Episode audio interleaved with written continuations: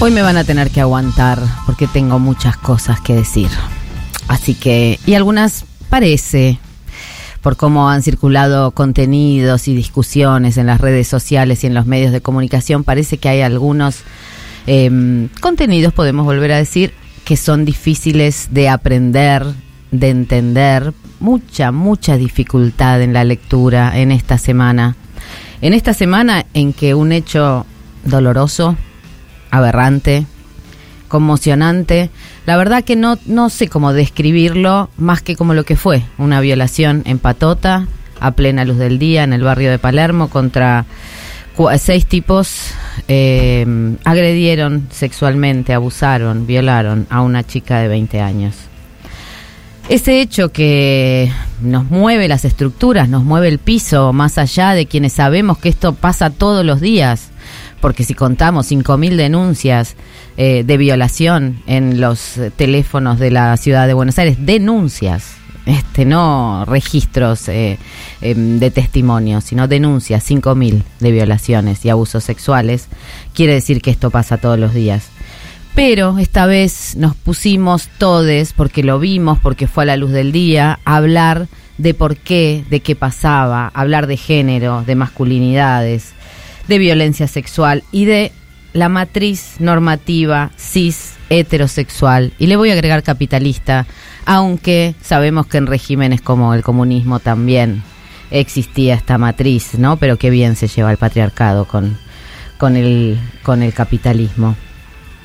Esta matriz, eh, que es una descripción de jerarquías, eh, modela nuestras existencias y convierte especialmente algunos varones que la suscriben o no, conscientemente o no, algunos varones en agresores y a muchos otros varones, muchos otros varones, que también la suscriben, queriendo o no queriendo, con conciencia o sin conciencia, en ese rumor que hace posible que los agresores actúen, que les da el imaginario para actuar, que por ejemplo les da un imaginario de impunidad porque es lo que los varones hacen, como para violar a una piba a plena luz del día en un auto, ni siquiera vidrios polarizados. Cosas que ya sabemos todos. El sexo, creen los varones y escribiendo este guion, es una urgencia y hay que atenderla. A las pibas les gusta, además, y a veces dicen no, pero quieren decir sí. Eso, de eso los, los convence el sistema. Las mujeres en este sistema están para hacer las tareas de la casa, barrer, limpiar, cocinar.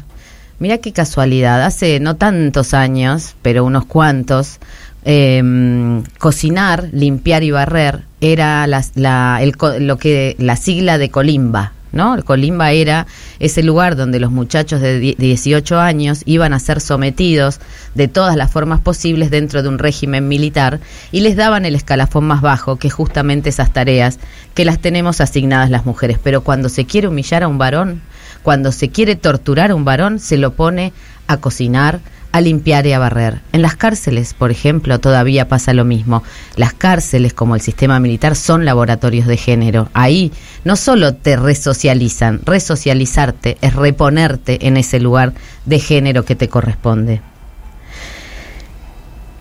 Lo que quiero decir, lo que, lo que me gustaría que se entienda y creo que no se entendió, es que nadie está diciendo que todos son violadores, pero que si no nos rebelamos contra esta matriz que organiza jerarquías, organiza jerarquías de tal manera que si imaginamos una pirámide, en la punta van a estar esos varones que nacieron varones y se reconocen así, que son heterosexuales, que suscriben al régimen patriarcal, seguimos cruzando jerarquías, seguramente en la punta de la pirámide va a haber alguien que sea blanco, que tenga mucha guita, que sea cristiano, porque los musulmanes no tienen la misma jerarquía, ni los marrones tienen la misma jerarquía, ni los varones que viven en la villa tienen la misma jerarquía. Y a la inversa podemos empezar a bajar cruzando, interseccionando distintas subalteridades van a estar más abajo las mujeres, debajo de las mujeres, por supuesto, las que no son cis mujeres, las lesbianas, las pobres, las negras, las migrantes, las musulmanas, las de pueblos originarios, las discapacitadas, las gordas, todas esas abajo, hacinadas en la base de la pirámide y encima con las tareas, esas que humillan a los varones sobre sus espaldas como trabajo no pago. ¿Y por qué iríamos a conformarnos nosotras, nosotres, en ese hacinamiento? ¿Por qué?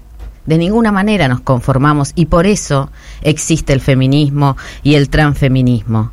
Y por eso para hacinarnos, preferimos hacinarnos en la calle donde vamos a estar este 8 de marzo, para hacer casa feminista cielo abierto, porque casa feminista es donde esos estigmas, esas razones de subalteridad que nos hacen menos personas, que convierten a nuestros cuerpos en descartables, van a ser reconocidos, nos reconocemos entre nosotras y entre nosotres, y nos reconocemos en el dolor por ejemplo, el dolor que nos causó esa violación y la rabia que nos causó esa violación, como también nos reconocemos en el dolor de la muerte de Pepa Gaitán, por quien hoy mañana va a ser el día de la visibilidad lésbica. Y esto hay que decirlo muchas veces, porque es la memoria común, es la memoria de nuestro movimiento y es la memoria que conservamos de lo que significa ser un cuerpo abyecto en la calle. Pepa Gaitán fue asesinada por ser una lesbiana chonga. Mañana también vamos a recordar ahí que por lesbiana chonga quiso ser violada y ella no encontró vecinos que la defiendan como la piba de Palermo, sino que se defendió sola y como no estamos habilitadas a defendernos y como nos suelen eh, hacer creer porque es así, porque hay cuerpos que están habilitados a la autodefensa o no hay tipos que están libres después de haber matado a un ladrón que vino a sacarles el estéreo. Iggy está amenazada con la cárcel por haber matado a uno de sus agresores, porque ella, si se defendía, iba a ser la amenaza, porque ella es una lesbiana perversa, amenazadora, esas a las que les tienen miedo tanto los varones como ciertas mujeres que también suscriben este guion. Ese duelo por estas compañeras, por todas las que nos faltan por los femicidios, por este, por las que los que han sufrido violaciones, no, no, no nos lo cuentan a nosotras y a nosotres, porque alguna marca, alguna huella de esa violencia también aprendimos en nuestros cuerpos, como también aprendimos el miedo a ser violadas, a ser agredidas en la calle, y ese es el miedo que juntas y en la calle damos vuelta, convertimos en política, convertimos en rabia, y no solamente en rabia, sino en manada, porque esa palabra sí no la queremos quedar nosotras y nosotres. Nos la queremos quedar porque manada es un sistema de cuidados. Las manadas van juntas para darse calor, para este para buscar comida, para mm, cuidarse las crías entre todos. Nosotras somos manada cuando estamos en la calle y téngannos miedo, porque el miedo está cambiando de bando. Nosotras convertimos la rabia en lucha, igual que las madres de Plaza de Mayo. Igual que las madres de Plaza de Mayo, no queremos venganza. No queremos que agradezca a nadie que no pedimos venganza, porque politizamos la rabia y la convertimos en búsqueda de justicia. ¿Y qué es buscar justicia? Es darlo vuelta a todo. Es dar vuelta a esta pirámide hasta que el mundo sea como lo soñamos. Es discutir no solamente esta violencia que nos modela, esta violencia machista y patriarcal, esta violencia sexual que pretende modelarnos y contra la que nos rebelamos, sino también todas las estructuras económicas, culturales y políticas que hacen posible que esto siga perpetuándose. Por eso decimos también que la deuda es con nosotros y con nosotras decimos que nos deben una vida y nos deben muchas vidas. Nos deben las vidas que nos faltan por los femicidios, nos deben las vidas de las compañeras que se quedaron eh, después de la, de la emergencia del COVID porque estaban en la primera línea atendiendo los comedores, atendiendo las ollas populares, los merenderos y que todavía no reciben un salario y por eso también vamos a pedir. La deuda es con nosotros porque cuando hay que pagarle al FMI, ¿a quién le sacan la plata? Reducen los planes sociales, reducen las jubilaciones, más allá de cómo sea este acuerdo. La deuda pretenden que la paguemos la base de la pirámide, mientras los ricos se quejan de los impuestos. Contra todo eso, vamos a marchar este 8 de marzo, vamos a volver a llenar la calle, vamos a hacer casa feminista y vamos a recuperar la potencia que nos damos unas a otras, unes a otros, unos a otros también porque también entran los varones trans y en eso y con ellos vamos a reclamar también por Tehuel, por la aparición de Tehuel y entran los niños, los adolescentes que marchan en las columnas de secundarias y entran los niños que no quieren vivir en este mundo y que ya lo entienden de otra manera. Así que con las banderas que querramos, las que inventemos, las que ya conocemos, las que dicen la deuda es con nosotros, las que dicen basta de patriarcado se va a caer, vamos a volver a llenar las calles el 8 de marzo. Y a ustedes les pedimos que en esta noche, en este antidomingo feminista, nos cuenten cómo sería tu bandera, una bandera que diga.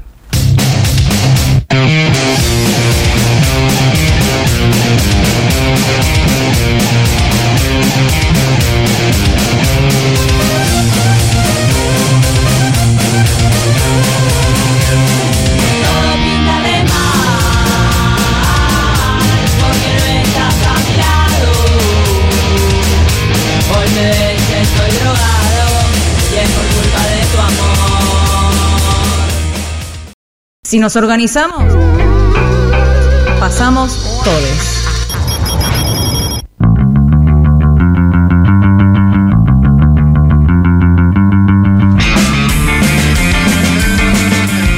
Y acá estamos de nuevo en este antidomingo, en este horario tan popular. Como un clavo en el zapato. Bueno, así de popular es nuestro horario, lo vamos a convertir. Vengan, por favor, no nos dejen solas, no nos dejen soles. Eh, estamos acá pidiendo que nos digan qué, cuál sería tu bandera ideal. Una bandera que diga, que diga qué, que diga qué, Fanu Santoro. Una bandera que diga, ay, me agarraste desprevenido. Ah, viste, yo las quiero todas acá bien atentas, ¿eh? ¿Qué es esto? Mm, Más amor, menos policías. Eh, me gusta, me encanta, Ponele. me encanta. Hola, ¿qué tal? Buenas noches. Buenas noches. Tenemos un estudio hermoso hoy, Hoy concurrido está con una, una presencia especial. Estelar, diría yo. Estelar, sí, le queda Vino dejando una estela de glitter desde Rosario hasta aquí. Y ahí están escuchando su risa. ¿Cómo estás, Sonia Tesa? Buenas noches. Buenas noches, qué lindo que es estar acá, porque no es lo mismo salir por Zoom que estar acá con ustedes.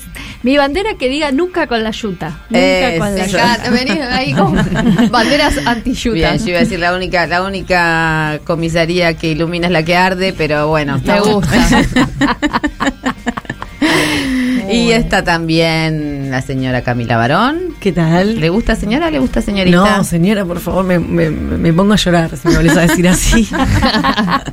Eh, me pasa en la verdulería, me angustio mucho. Es, es un lugar donde me, La verdad no sé cómo se le ocurre señora. al de verdulere de decirte señora, pero bueno. De Harry Potter, es Harry Potter. Qué Espero que la estén viendo, en algún momento la verán. Sí. ¿Tiene bandera o no tiene bandera? Eh, la estoy pintando. Está Ahora, pintando. sí, cuando, cuando termine de pintar en el último bloque del programa, voy a comentar cuál es mi consigna. Ok. Yo tengo. Bien, Yo quiero Ana una bandera Caro. que diga, ante la duda, sí, comprar papel higiénico. Bueno, eso pasó mucho en la pandemia. Sí, sí, Porque sí, cada vez sí. que estás en la góndola Es pensando, ¿compro o no compro? Sí, compras. Ay, a no mí se me da- duda eso. Me repasa eso, A sí. mí me da fiaca comprarlo porque no me entra en la bolsa, ¿viste? Que es un montón. Digo, bueno, después compro y después cuando estoy sentada ahí digo, ay, qué pelotuda. Soy la única que está mucho tiempo eh, mirando la góndola del papel higiénico porque es muy difícil No, elegir. yo sé perfectamente lo que quiero. Ay, He descubierto repasa. el papel higiénico ideal. No voy a decir la marca. ¿Por O sea, qué? No, no. Es el Scott, le voy a decir, es el Scott. Hoja simple de 80 metros. Es, es que está perfecto. Ese Eso es el que con pasaste el montón. Claro. Dura un montón y es el barato de Scott, no es el caro, porque hay papeles higiénicos que salen como 500 mangos. Es una Digámoslo. cosa-. No, además hay que mirar el precio por metro, ¿Cuántos eh, metros, claro, la cuántos rollos, hoja? la doble hoja, Claro, simple y yo ya me perdí.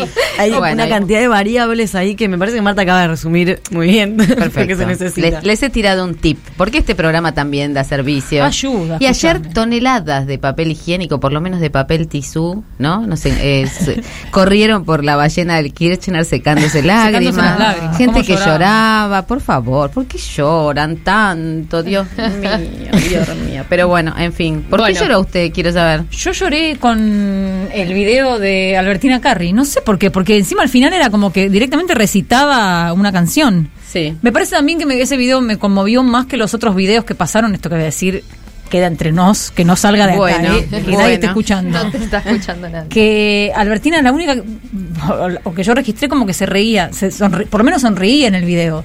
Todas las demás eran como Era una, cosa muy marcación, dura, había, sufrida, había pipá, cosas. Bueno, por eso, a mí un poquito, bueno, yo soy el Grinch militante, ¿no es cierto? Mm.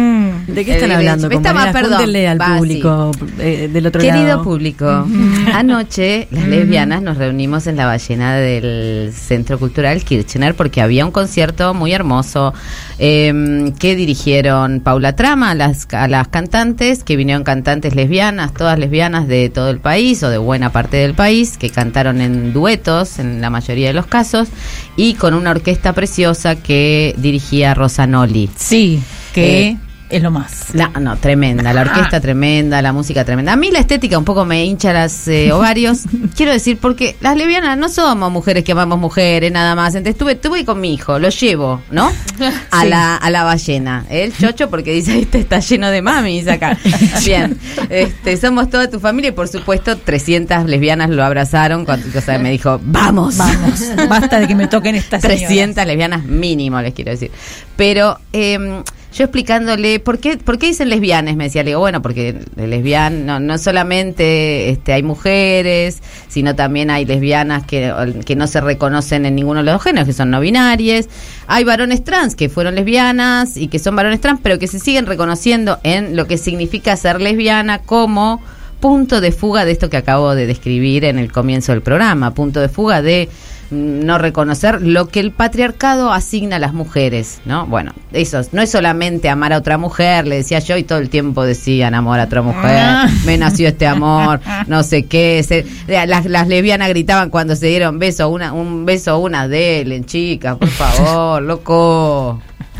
Bueno, Ah. para la próxima queremos pasar el video de Marta Dillon diciendo esto. Eh, no, loco. no, no, Esto queda entre nosotros, porque Ah, también no, me cierto, van a linchar, cierto, mañana cierto. me linchan. Esto no sale de acá, esto no sale de acá. Fano pidió más amor, eh, menos Grinch de, de militante, me parece. Claro. Está bien, pero no es el, es, o sea, cuando empezamos con el, la es mujer que ama a otra mujer, nos caemos en la estructura heterosis, ¿entendés? Porque es como eso, hay una mujer Sí, para otra pareja, mujer. dos, sí, sí. La- hay otra- sí, no, y no solamente la pareja dos, porque está bien tener una pareja o ser un dueto o hacer una sociedad o una familia si querés, pero esta cosa de una contra una y que implica todos los contenidos del amor romántico, solo que, bueno, en fin.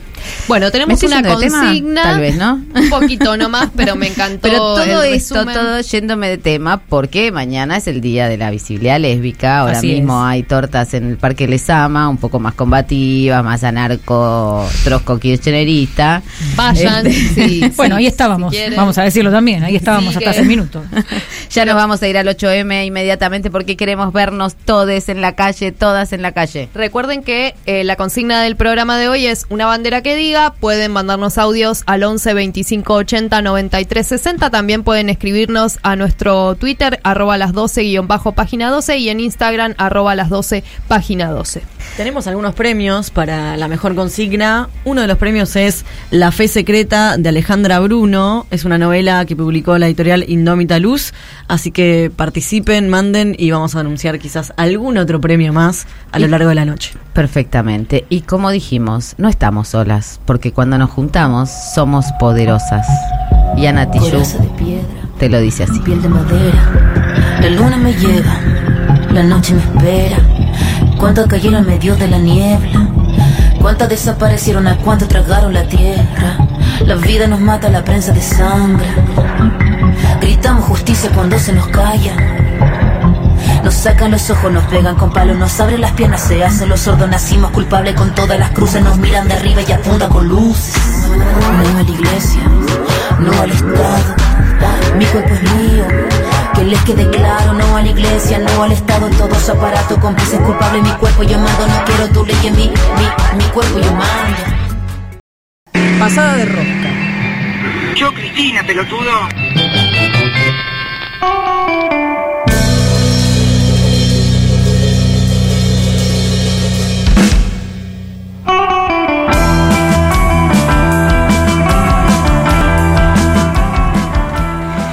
Bueno, aquí seguimos, pasamos todes. y estábamos pidiendo que nos cuenten cómo es la bandera que diga. A mí me encanta lo- esta consigna, ¿por qué? Porque una de las cosas que pasó en 2015 y que venía pasando en los encuentros, pero en 2015 cuando fue el primer Ni Una Menos, lo que pasó fue como una un desborde de banderas hechas en cartón y marcador, a veces el propio cuerpo como bandera, todo escrito, donde cada quien sumaba una consigna que era era fruto de la rabia y que ahí, reconociéndote, mirando, mirando los carteles de otras, se hacía un grito común, ¿no? Entonces hay muchas veces que podemos consensuar una bandera y hay muchas veces que no. 2015 modificó un poquito, este, modificó por la masividad, eh, por un lado, esto de decir, a- generar un grito lo suficientemente potente como para decir basta, basta, en principio, a esa violencia machista, y que por ser tan sintético cruzó fronteras, ¿no? Este se dijo ni una menos en aquí en Argentina y al mismo tiempo empezó a decirse en otros idiomas. Lo vimos escrito en las paredes eh, de Colombia, en las montañas del Kurdistán, lo vimos este en Italia donde hay un movimiento llamado Una di Meno que es gigantesco eh, y lo vimos por supuesto también en Chile, aunque Chile retomó, digamos, lo que lo que se había generado a partir de Ni Una Menos, que después se convirtió en la huelga feminista del 19 de octubre de 2016 y que después empezó en alianza con las polacas el paro internacional eh, feminista, que es el que nos convoca mañana. Y ahora tenemos en línea a Javiera Mansi, que es eh, parte de la coordinadora feminista 8M, un espacio que articula justamente desde el horizonte feminista a muchas organizaciones sociales y políticas y que, como bien dice, se organizaron a partir de la posibilidad de hacer una huelga feminista, que ya nos contará Javiera. ¿Qué quiere decir para, para ustedes? Javiera, ¿estás ahí? ¿Estás por ahí? Ah, me, me habían dicho que sí. pero- Hola, sí. ¿Cómo estás, Javiera? Eh, un gusto saludarte. Eh, ¿qué, Un gusto. ¿Qué significa una huelga feminista? Para, para vos, para la organización este, en Chile, ¿de qué se trata?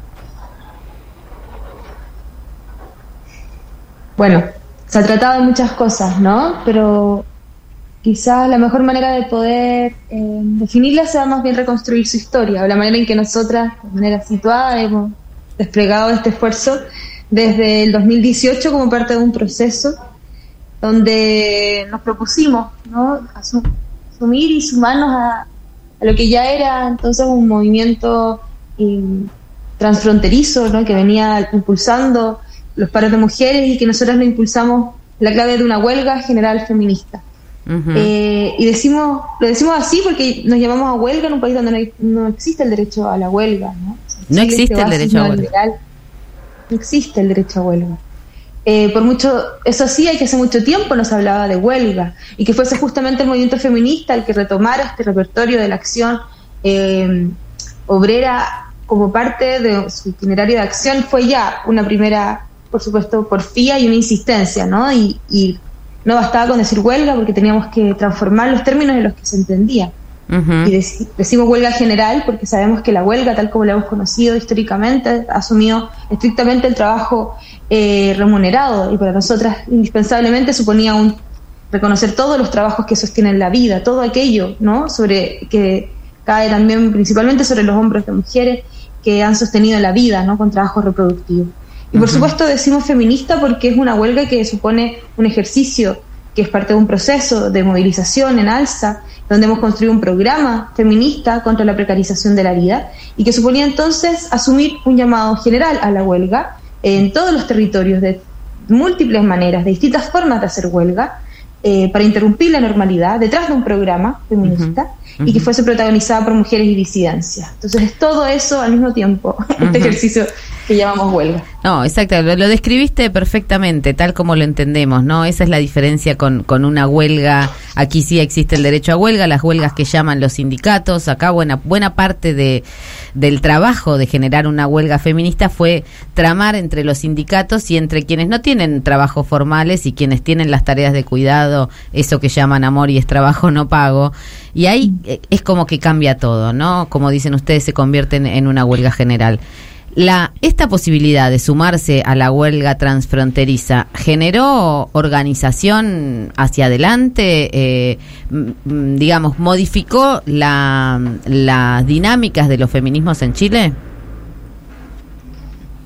por cierto. Modificó, yo diría, a distintas escalas, ¿no? Porque veníamos a decir huelga en un país donde, vuelvo a decirlo, ¿no? A raíz de que eh, se nos fue negada y que en un contexto como de tan profunda neoliberalización también y con un contexto de precarización tan radical, ¿no? Eh, de la vida, eh, decir huelga era en sí ya como una irrupción, ¿no? Y, suponía además decir huelga cuando muchos sindicatos nos decían eso que ustedes llaman huelga, no es una huelga, porque entonces veníamos por una parte una porfía respecto a esos sectores, pero también dentro del feminismo había un llamado de quienes decían no es labor del feminismo llamar a huelga, no es esa nuestra tarea, no es nuestra tradición. Entonces fue justamente irrumpiendo en medio de, de- y saliendo de estas tradiciones de alguna manera también, o reconstruyendo otras nuevas tradiciones, o más bien repensando también un poco en conjunto cómo asumíamos que hoy día eh, uno de los sectores más dinámicos de la clase trabajadora y reconociendo también en ese marco el feminismo como una lucha, supone una, eh, una como a- avance de, de sectores populares, plurinacionales, muy diversos, donde se asume también que las formas del trabajo han cambiado y que las formas de lucha frente a esto también, y que el feminismo podía eh, asumir de manera muy múltiple todo esto, ¿no? Entonces, eh, sí, fue sin duda un, cambio también, viraje que, que reconstruye los términos de, de estos feminismos que veníamos como que se venían movilizando y que yo creo que a través de lo que fue el mayo feminista, la erupción estudiantil y a través de las huelgas marcaron un hito que, que es lo que nosotros hemos llamado también esta revuelta en la revuelta en Chile. Javiera, a- a- Soña Tesa te saluda. Te quería preguntar, porque hablando de estos feminismos que disputan todo, que no quedan en el cerco de algunos temas, están participando activamente de la Convención Constitucional, han logrado una conquista histórica, como es que el derecho a los, que los derechos sexuales y reproductivos y la interrupción voluntaria del embarazo esté dentro de la Carta Constitucional, o por lo menos ya haya sido votado en algunas instancias. ¿Cómo están viviendo este proceso? Sí, bueno, el proceso constituyente en Chile eh, que su- surge en el contexto de una revuelta. Y insistimos siempre en eso porque nos parece muy importante eh, reconocer ahí el, el origen de, este, de esto que hoy día está como va a construir una nueva constitución, la primera en contexto democrático en Chile, eh, y de la que nos hemos llamado a ser parte y diversos como eh, feministas de distintas organizaciones sociales también lo han hecho.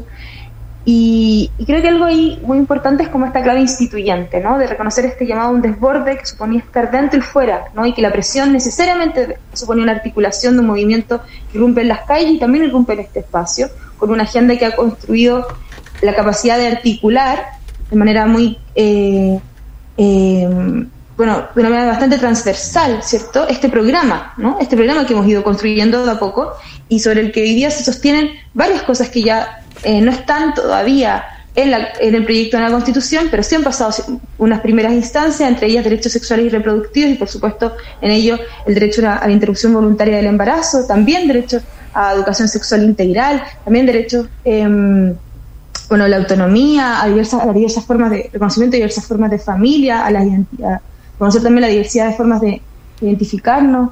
Vamos a ir adelante también con una propuesta de derechos eh, de, de, mm, trabajo de cuidados reproductivos, en fin, supone el proceso constituyente la posibilidad hoy día de levantar a esa escala ¿no? institucional, instituyente en realidad, eh, esto que hemos ido acumulando. Y el primer proceso constituyente en el mundo es ser paritario, eh, y donde también esos son parte de estos písimos mínimos democráticos que, que son la antesala para todo lo que venga después también. Javiera, ¿cómo estás? Te saluda Camila Barón. Quería preguntarte Hola. para, para ir cerrando, eh, ¿cómo ven el proceso abierto ahora con el cambio de gobierno y de alguna manera, bueno, cómo influyó la agitación del estallido eh, y, y la posterior organización de, de los colectivos y también de los feminismos a partir de, lo- de los estallidos en el 2019? Eh, y bueno, ¿cómo, cómo ven el, qué, qué expectativa tienen hacia adelante con el cambio de gobierno? Y si hay alguna relación, o sea, si ustedes están pudiendo pensar, vos comentabas recién que eh, elaboraron un programa feminista desde la coordinadora, eh, bueno, ¿cuál- qué, qué de ese programa podría impactar o podría llegar a, a ser oído eh, en, en lo que venga? Sí, bueno, lo cierto es que hoy día vivimos un proceso eh, un ciclo político, nosotros lo hemos nombrado así, donde vemos un alza de, de cierta, como, eh, de un giro autoritario a nivel global y donde vemos con ello también un aumento, o sea, como un proceso donde en distintos eh, lugares del mundo, ineludible hoy día pensarlo también en clave de lo que está sucediendo en términos de, la guerra, pero por supuesto ahí como vemos un avance de, sectores también de una ultraderecha que avanza, que se construye también con una agenda de, como autoritaria y veíamos, por supuesto, eh, eso se encarnó en Chile también de una manera y eso es a través de la figura de José Antonio Castro, un líder de la ultraderecha que logró imponerse en la primera vuelta y luego en segunda vuelta estuvo, eh, eh, finalmente gana eh, Gabriel Boric, pero hay que decirlo, ¿no? Fue como vimos en medio de este país de la revuelta, donde veíamos también como el alza de un proceso irrupción de masas, de sectores populares que se están politizando en este momento. Igual veíamos también esta amenaza muy, muy la vimos muy de cerca. Y lo principal en torno a eso es, primero que quisiera decir es que fue central eh, la participación, el voto, la, eh, la movilización ¿no? de mujeres en ese proceso, mujeres y disidencias. Es decir, lo cierto es que el voto que finalmente permite ganar a Gabriel Boric en la segunda vuelta fue, sin duda, que voto eh, de sectores populares y sobre todo sectores feminizados, ¿no? sobre todo mujeres menores de 50 años. Eso es muy interesante, ¿no? Porque da cuenta de cómo en esta segunda vuelta hay amplios sectores que no lo habían hecho en la primera, que deciden ir a votar y reconocen ahí una necesidad, una necesidad vital, ¿no? De sostener la posibilidad de un proceso eh, de transformación en curso, pero también de sostener su propia, propia vida, ¿no? Y que esta se veía amenazada en ese contexto. Y esto lo señalo porque me parece que lo que día está en juego, lo que vamos a ver en estos años, es la posibilidad de cómo estos sectores que se han movilizado, que han irrumpido, y también este deseo de una transformación eh, estructural de la forma en que se ha organizado eh, el neoliberalismo en Chile, efectivamente sigue avanzando, ¿no? Y ahí los movimientos feministas, socioambientales, la lucha que se va a dar también en las calles es central, el proceso constituyente es, es definitorio. Y este proceso, y por supuesto el próximo gobierno, muy próximo a, eh, a entrar ¿cierto? en el poder, va a tener también la tarea ahí de poder como apoyar en construir ¿no? ese proceso de- y en cualquier caso, a nuestro parecer, es eh, central reconocer que es en esa vía en la que debemos seguir avanzando y construyendo, eh, porque son las aspiraciones de los pueblos que votaron y que han, que han seguido movilizados desde entonces. Javiera, te agradecemos muchísimo esta, esta comunicación. Eh, para nosotras y para nosotros es, eh, es un proceso que venimos viendo, que hemos hemos este, eh, escrito sobre él, que hemos estado ahí y este y que nos llena de esperanza, porque esta esta posibilidad de seguir discutiendo y de transformar el estallido en una en un proceso instituyente, como decís, es nos alienta, ¿no? Como así como nos alentamos unas a otras en la marea feminista, aunque no nos toquemos, aunque estemos muy lejos, la marea llega y lo cambia todo. Muchísimas gracias, Javiera. Muchísimas gracias a ustedes, muy bien, nos vemos el 8. Y contábamos que nos vemos el 8 en las calles, estarán las calles de Chile nuevamente tomadas y aquí también tomadas y entre ellas vamos a estar pidiendo contra la gordofobia para que se reconozcan todos los cuerpos, todas las identidades, todas las experiencias y las trayectorias vitales. Así que le pedimos a Crudas, Cubensi, que por favor nos digan algo de esto que estoy diciendo. Oye, primo, un, dos, un, dos, tres, ah. Gorda, gorda, gorda, gorda, gorda, gorda, gorda, gorda, gorda, gorda, gorda, gorda. ¿Quién ha visto una gorda con sentimiento? ¿Dónde están las utopías? Pasando el siguiente pueblo.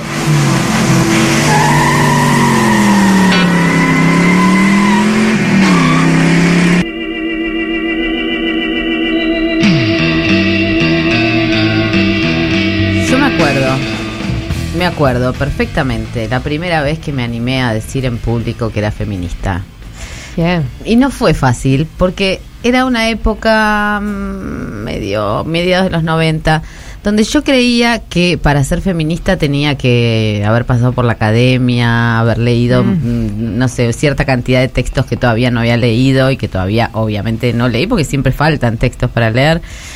Pero me envalentoné, me estaban dando un premio por las columnas del VIH y me envalentoné y dije, y además este, dije, soy hija de una mujer desaparecida, soy una mujer que vive con HIV, tengo una hija sola y soy feminista, porque ser feminista es una toma de conciencia. Me encanta. Y bueno, así empezó mi feminismo, a los tumbos, eh, color, las mejillas coloradas, y ahora quiero saber cómo empezó el de ustedes. Uf. Bueno, a ver quién arranca. Eh, no me miren a mí. Yo no, sé, cu- no, yo no sé cuándo empezó, pero sí tengo identificado cuando alguien me dijo, no, pero vos sos feminista. Y yo no sé, no lo había pensado, pero. Ah, y fue específico una amiga eh, que me dijo, pero vos, ¿hace cuántos años que no usas corpiño? y con eso ya. Parece que ya había entrado al club, Al y yo ni enterada. Membresía te dieron. claro, pero tuvieron así como unos. No, yo salidas. igual ya era feminista, creo que ya era feminista, ahora digo, ya era feminista antes, digo, prácticas. pero ahí era como, bueno, me instituí yo sola. No puedo confesar un horror que hice una vez, no, porque Marta fue a mediados de los 90. Yo en el año 99, en un desayuno de prensa que había organizado el área de la mujer de la municipalidad, dije, yo dije, no, yo no soy feminista, yo soy femenina. No me lo perdono. Pasaron muchos años y no me lo La que habla, no es por escracharla, sino porque queremos celebrarla, es Sonia Tesa, nuestra compañera de Rosario, y estamos en Pasamos Todos con Cami Barón, con Faru Santoro, con Ano Caro o Carísimo, según el día, a veces está remate, no sé, y con Flor Fretza en los controles, y Estef eh, Balea ahí este, En todo lo produciendo, productorteando, acordé- torteando sobre todo. Me Sí, acordé de algo. Me acordé de mi entrada al feminismo, bastante tradicional lo mío, pero. Eh, eh, Ah, ¿qué fue es una entrada tradicional del feminismo? claro, Porque ahora van a saber por qué es tradicional. Yo, ta- yo estaba en la facultad. Era, era, ¿Se acuerdan de ese muñeco que para conocer el cuerpo humano entrabas este por la vulva? Alicia. Alicia, Sí. ¿así entraste? ¿Entraste Estaba por la vulva? Casi, casi, sí, sí, sí, porque yo estaba eh, estudiando una materia, tenía 19, 20 creo, eh, muy filosófica la materia, en como todas las, las carreras Ciencias de la Comunicación de la UBA, y eh, me presentaron a Sartre. Entonces, bueno, estudiando a Sartre, yo me enteré que Sartre tenía una novia, que Ajá. era Simone de Beauvoir. Ah, y ella se entró por el romance. Entonces, claro, a mí esas cosas me fascinaban, me vi una película, qué sé yo, y me puse a leer a Simón de Beauvoir. ¿Y qué hice? Dije, esta es la mía, yo acá entendí todo, porque antes no había... eh, no, no, no había entrado al mundo, no, no, no Claro. para mí no existía, o sea, eh, sí, obviamente estaba a favor del aborto porque eh, te- tuve Porque una tradición. Devils. Por, Sí. por ejemplo, claro, mucho, mucho punk ahí eh, anarco y feminista, pero no me identificaba como tal y eh, tenía una posición al respecto porque rompí con mi, mi educación católica.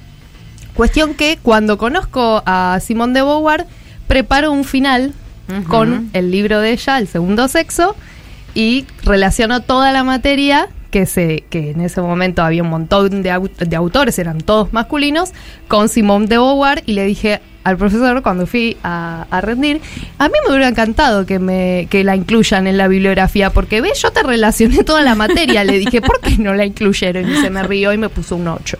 Muy bien, no sabemos por qué te robó dos feminista. puntos. Claro, Vamos a no buscar sé. a ese profesor y No hacer sé. justicia. Porque viste cómo son somos las una minas. manada. Dijo el tipo, viste cómo son las minas. Y fue y le puso un 8. Quiero preguntar. Uno por feminista menos y otro por feminista también. Claro. Y no contestó por qué la había dejado afuera de, de la bibliografía. No, no, no. Bueno, yo quiero preguntar acá de qué se trata este programa, porque este programa suele tener una consigna, no sé, la gente gana un premio, no gana premio. Sí, la gente llama, ya no llama. sabe. ¿Ya sabe? Yo Sí, me de hecho estuvieron llegando consignas. Ah, ¿sí? Sí, sí. O sea, respuestas, vos decís. Sí, por supuesto. A ver. A ver qué nos están diciendo. Eh, hola, soy Gaba, eh, escucho el programa. Gaba, te Y amo. una bandera que diga, una bandera que diga, siempre estuvimos y cada vez estamos más. Muy lindo Me el programa. encanta. Te quiero, Gaba. Espero que sea la Gaba que yo digo, Es. ¿no? Aldestein. Aldestein. Ay, Ay, qué lindo, Muy Gaby. punk, muy punk. Bueno, hermoso. Sí, siempre Hola, soy estuvimos. Julia. Qué bueno que este programa exista. Una bandera que diga, quiero una lesbiana que me lleve de fiesta. Ay, pero está lleno. encanta. Yo te puedo te tirar una lista larguísima. Bien, bien. Esa bandera bien porque así hay señales, porque no todo está en el Tinder ni en el Grindr. No, por ni- favor. No, una señal Cupid. física que diga, acá queremos lesbianas que nos lleven de fiesta. Anotame ese testimonio para ver si le damos Me voy a libro. Está en, rankeando. en este momento. Hola, buenas Gracias. tardes. Eh, mi nombre es Lucía y quiero una remera que diga el hisopo es una trampa. La radio está re buena. Es- ay, Nah. Me gusta, tengo una anécdota razón. horrible con un hisopo. Tienes la semana razón. pasada. Es Estaba, comiendo, estaba hisopo- comiendo en un lugar y, y alguien revolvió de un balcón cercano un hisopo No. que cayó arriba de la mesa en la que yo estaba, No. arriba de un platito. Y fue una situación muy absurda y asquerosa. Realmente. Qué lindo para ponerlo en una película ese momento. No, no, quedó, aparte quedó eh, como apoyado, crema, como pum. servido en el, en el platito. fue fantástico. Porquería. Igual el hisopo tiene unas connotaciones, bueno, ¿no? De que de metérselo en la nariz hasta. Sí, no, o sea, yo estoy muy a favor del hisopo para limpiar el teclado de la computadora, para otras cosas. pero la oreja nunca. en la oreja no. no, no, no, no, no, no, no, da mucho, mucho, mucho miedo. Sí, ¿tenemos más o acá nos quedamos? Banderas. Banderas que digan absolución para ahí. Bien. Para la Pepa Gaitán presente. Sí. Eh, bueno, amo este programa y soy de Gaby Valcarce. Ah. Bien. Hola, mi nombre es Sol y mm, eh, acá palpitando el Día de la Visibilidad Lésbica en la jornada de, de Parque Lezama. Eh, para mí eh, la bandera tendría que decir, las lesbianas no somos mujeres. Les mando un beso a todas, a todes y aguante usted. Te quiero decir que esa bandera va a ser difícil de llevar porque cada dos metros te van a decir ¿por qué la lesbiana de esa mujer? ¿Por qué? Todo el tiempo preguntan lo mismo. ¿No puede ser que todavía no se enteraron? No, no, no, no. Hola, te- soy Lore, estoy escuchando el programa, las estoy escuchando y a partir de la consigna yo armaría una bandera que diga que las políticas del FMI no nos erotizan. Les mando un abrazo. Me encanta. Bien, me gustan muchas letras, muchas Parece letras, me poco, me, parece poco para el FMI, pero, pero vamos. ¿Estamos ahí? Ah, perdón, Ah. perdón. Yo ya estaba como. Estaba Bueno. trasladada a la isla de Lesbos porque veo que detrás se escuchan bombos, así que se están pasando el teléfono une a otra. ¿eh? A mí no me engañan. Me encanta que haya una Puebla eh, ya recordando a la Pepa Gaitán, peleando por Iggy. Desde hoy hasta el 11 de marzo tenemos una agenda, chiques. Sí, sí, y Sí. sigue porque Olvídate. el juicio 15. comienza el 15 y bueno, vamos adelante, vamos a estar hablando de eso. Che, yo voy a anotar también el del hisopo con el permiso del jurado, ¿eh? Porque me pareció que estaba bien. Yo no sé si- Informa, una bandera que sea útil, usen hilo dental, está bueno poner... Eh, porque las leemos tanto, salen en la foto en los diarios, todo. Si tienen data útil, también tienen lo suyo, vamos a decirlo. Bien, bien, me parece. mí no me Eh, servicios. Servicios para las banderas me parece es una buena cosa. No es un servicio decir, este, no sé, este, este, juntas somos poderosas. Es como Sí. decir, vení amiga, acá juntas somos poderosas. Bueno, Me gusta. me, me van esas banderas y lo que no me va son los malos, pero Bebe lo canta también, qué bueno. Pareciste una noche fría, con olor a tabaco sucio y a ginebra. El miedo ya me recorría, mientras cruzaba los deditos tras la puerta. Tu carita de niño guapo se la ha ido comiendo el tiempo por tu vena. Y tu inseguridad machita se refleja cada día en mi lagrimita. ¿Cuántos pases entran en un partido?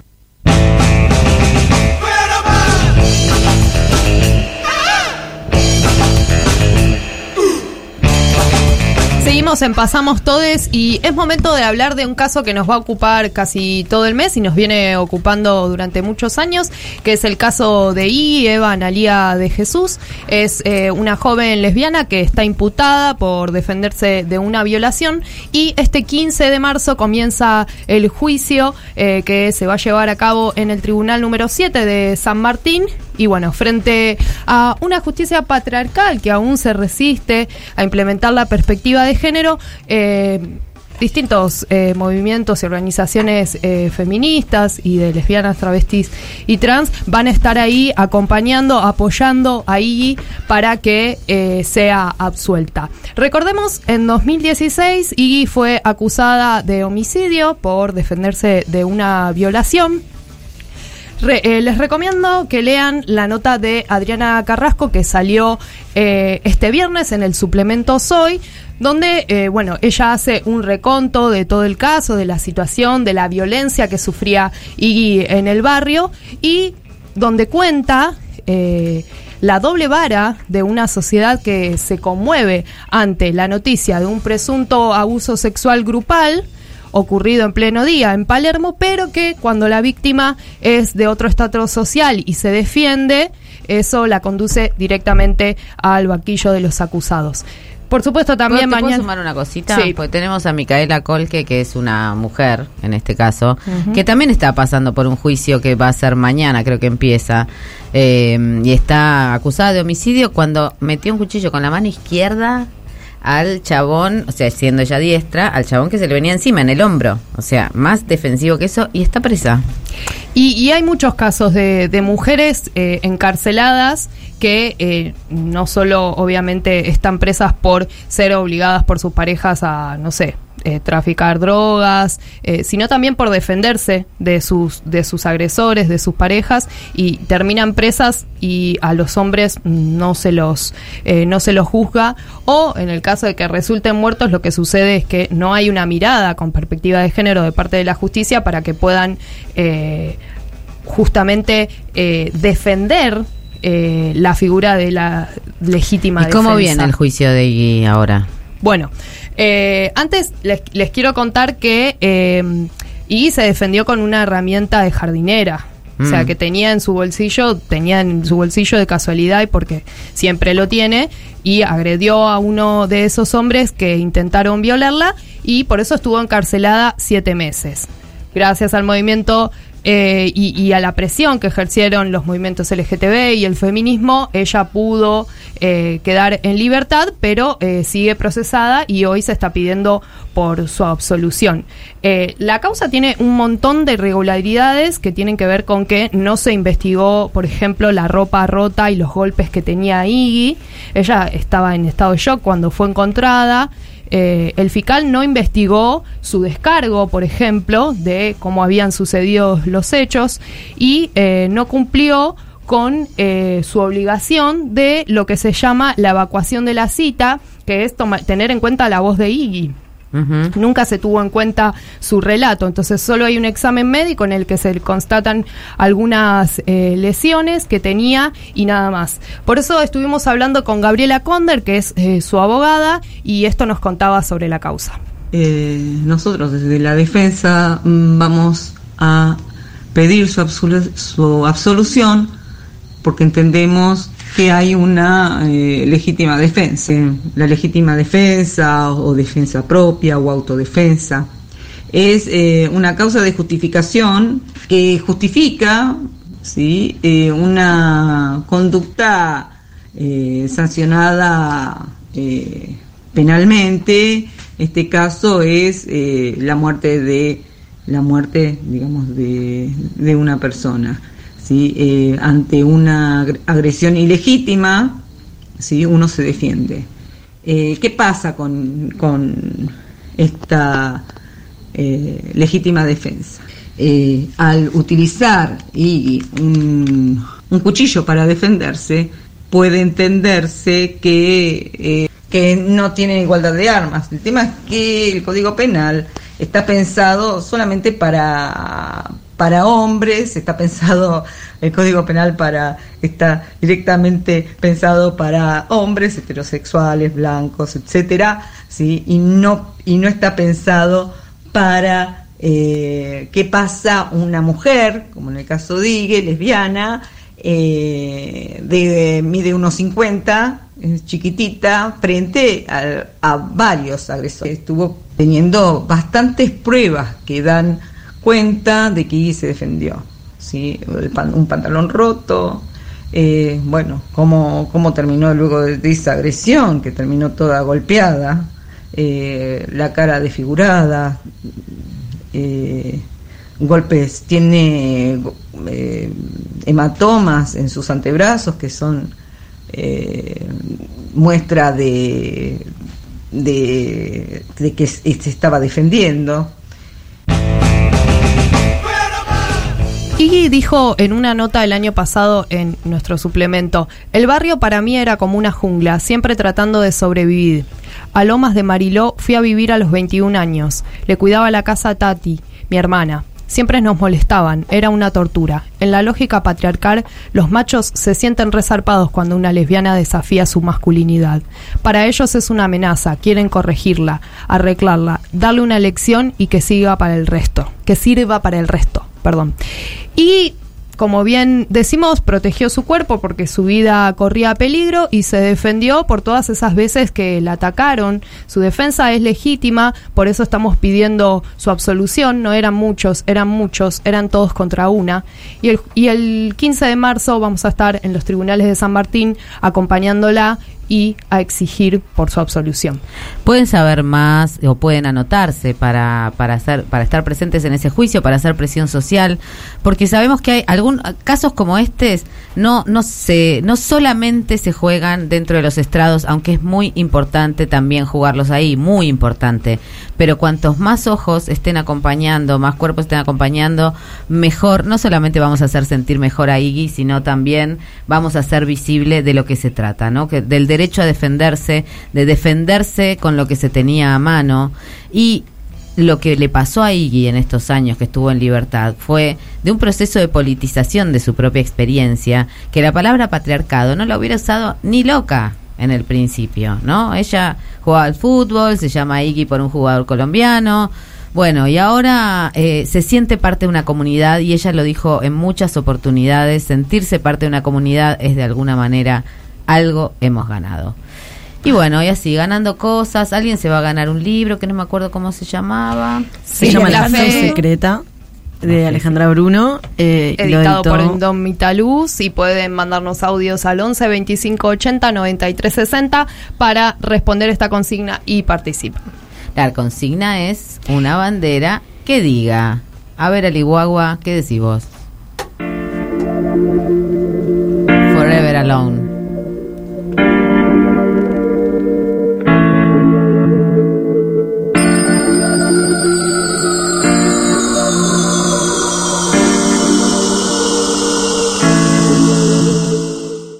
Un día prendés la radio y siempre estamos hablando de lo que pasa. Porque con todo lo que está pasando, ¿dónde están las feministas?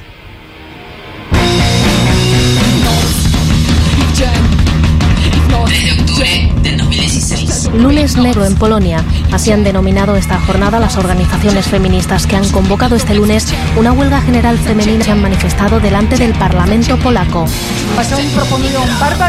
19 de octubre del 2016. Nosotras paramos. Somos las amas de casa, las trabajadoras de la economía formal, las trabajadoras de la economía informal, las maestras, las cooperativistas, las academias mujeres, trans, travestis, lesbianas. Somos muchas y el miedo que nos quieren imponer y la furia que nos sacan a fuerza de violencias, hacemos sonido, movilización, grito común.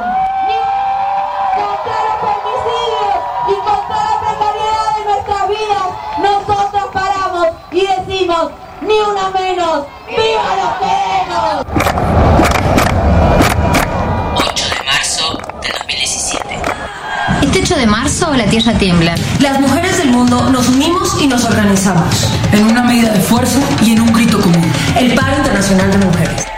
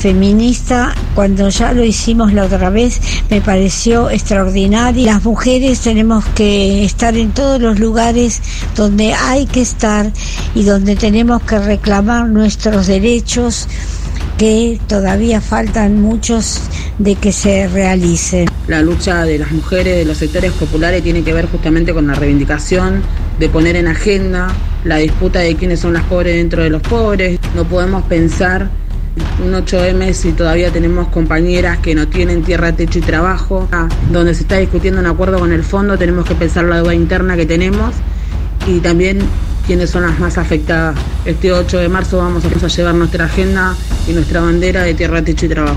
Para quienes se encuentran con arresto domiciliario y viven encerrados en sus casas, madres embarazadas, enfermas, jefas de familia, todas atravesadas por la pobreza y el abandono, infantilizadas por el sistema judicial, este 8 de marzo, ante un nuevo paro feminista, decimos basta, se necesita, exigimos una justicia con perspectiva de género. 8 de marzo, las compañeras cis, trans, que están en las cárceles de la Argentina necesitan saber que el feminismo que gana las calles también lucha por ella. Uno de los puntos fundamentales que vamos a llevar en este 8M es que la deuda es con nosotras y con nosotros y no con el Fondo Monetario Internacional. Para las mujeres no tener acceso a la tierra, para las mujeres rurales y campesinas, eh, es depender muchas veces de lazos de violencia.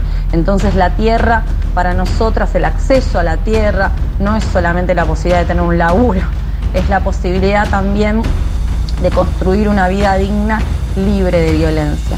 Eh, lastimosamente muchas de las compañeras no podrán participar de esta, de esta marcha por temor a ser despedidas, aunque quisieran estar, pero bueno, se les complica a muchas porque tienen que pedir permiso, tienen miedo de pedir, pedir permiso. Eso trata en representación de todas las compañeras de casas particulares, que vamos a estar ahí em, haciéndoles el aguante.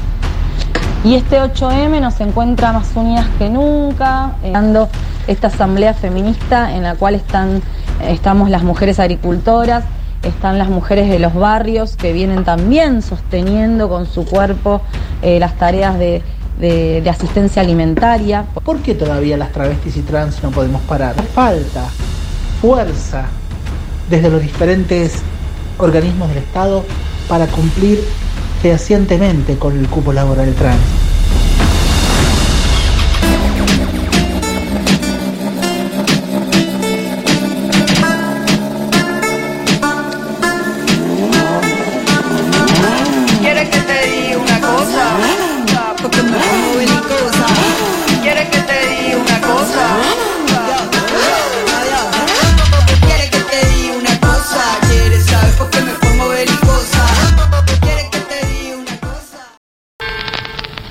La perspectiva, y la perspectiva de género. ¿Aló?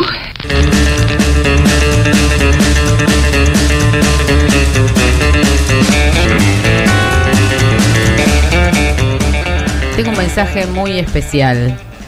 Le tengo que mandar besos a Ano en Necochea, que mañana rinde un final.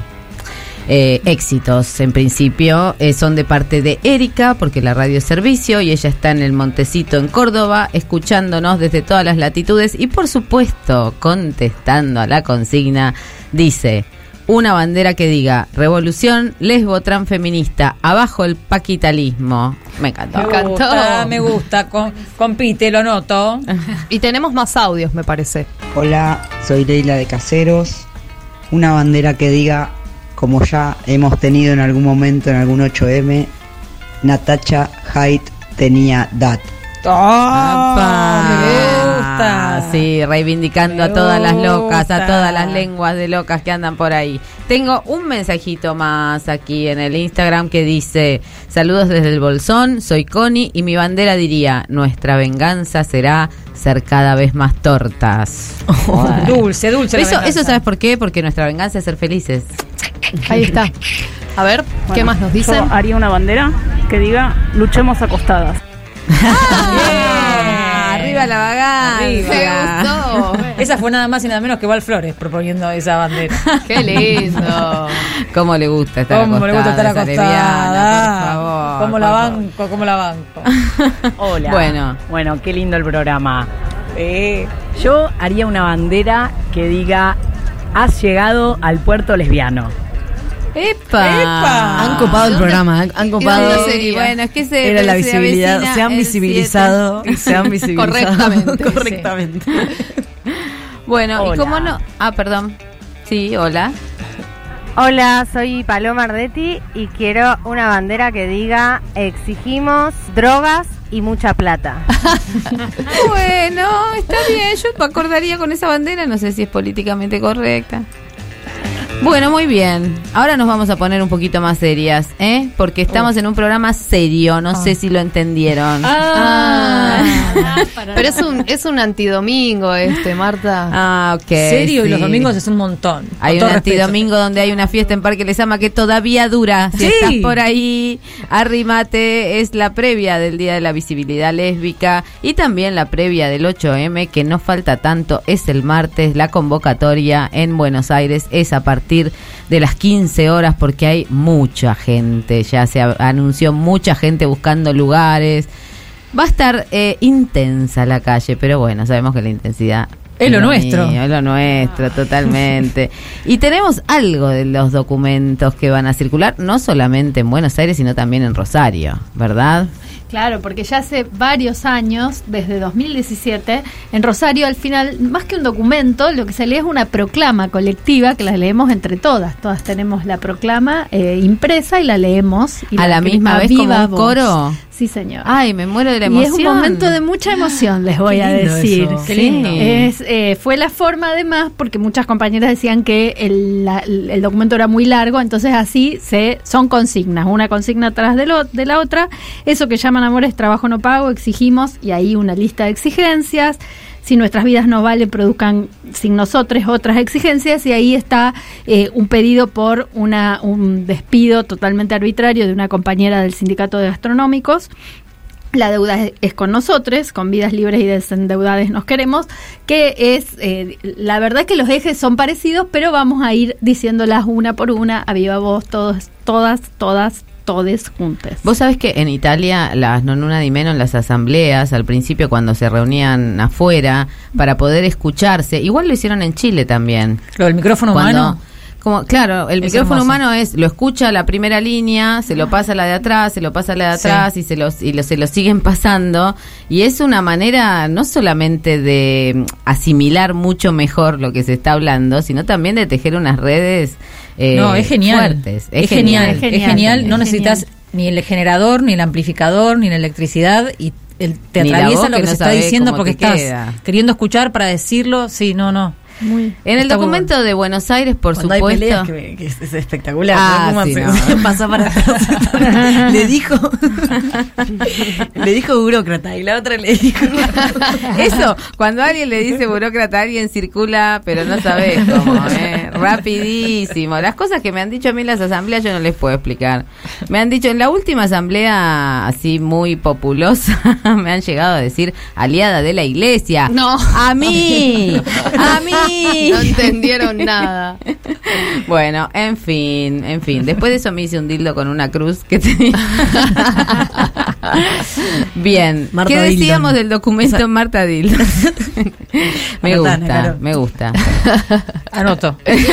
La, la tenemos de secretario en la, en la noche de hoy. no sé Anoto. por Aliada de la iglesia, entonces dice la bandera de Marta es que yo no puedo creer que nunca habíamos dicho Aliada Marta de la Dildon. iglesia para seguir en esos conventos medievales donde las monjas la pasaban bomba, dale. Claro, ahí sí, ahí sí me alío. Para decir que Marta Dildon es un invento de un, de un amigo oyente de Pasamos Todes, eh, Ajá. que, que se le ocurrió el Bueno, del documento de Buenos Aires voy a volver a la, a la normalidad. Tenemos un 8M, la calle va a estar repleta. La calle no está repleta si vos no venís, quien sea que seas vos.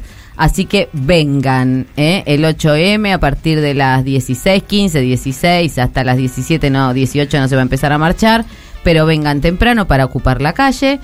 Eh, y el Y en- documento tiene, sí, contanos, Camilo. No, quiero saber en Rosario cuándo hay que ir. ¿A dónde para ir, ver esta sí, maravilla? A las 17 a la Plaza San Martín y de ahí también nosotras marchamos al monumento, nosotros, y en el monumento es donde se lee la proclama. Calculo que entre las 7 y media y las 8 estaremos en esta, en esta, eh, en estos megáfonos humanos. Bien. Y el documento que se va a leer el 8M acá en Buenos Aires se titula La deuda es con nosotras, nosotros y nosotres, que la paguen quienes la fugaron.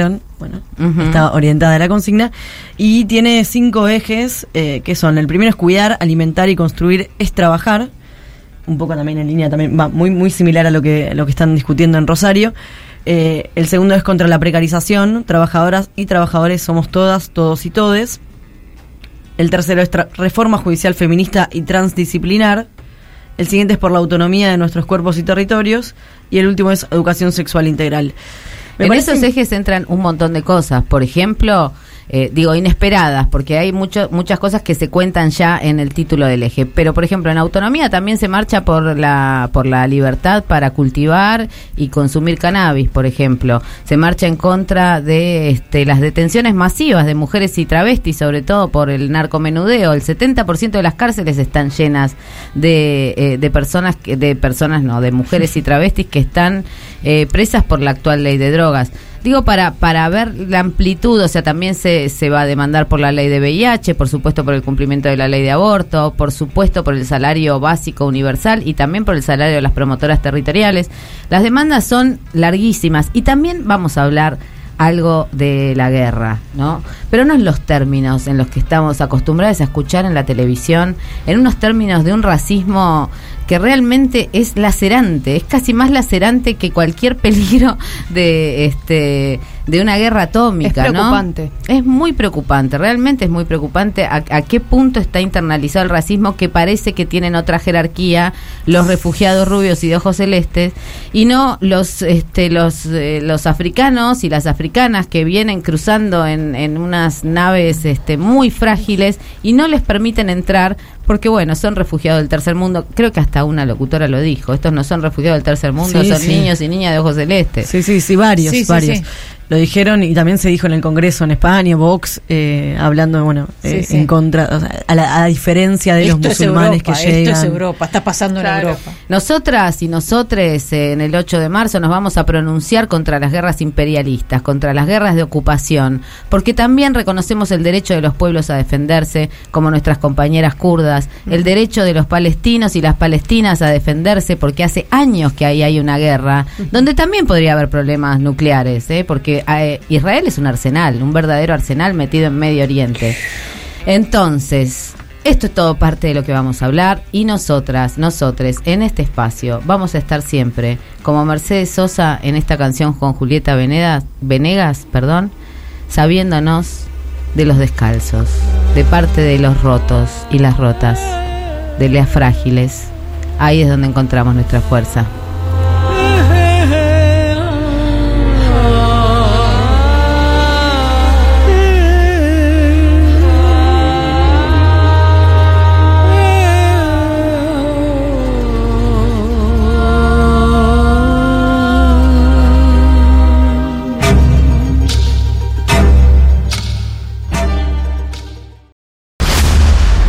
Triple X, no es mi revolución. No entiendo si triple X es para llenar o ya está llenado y es triple X tipo algo porno.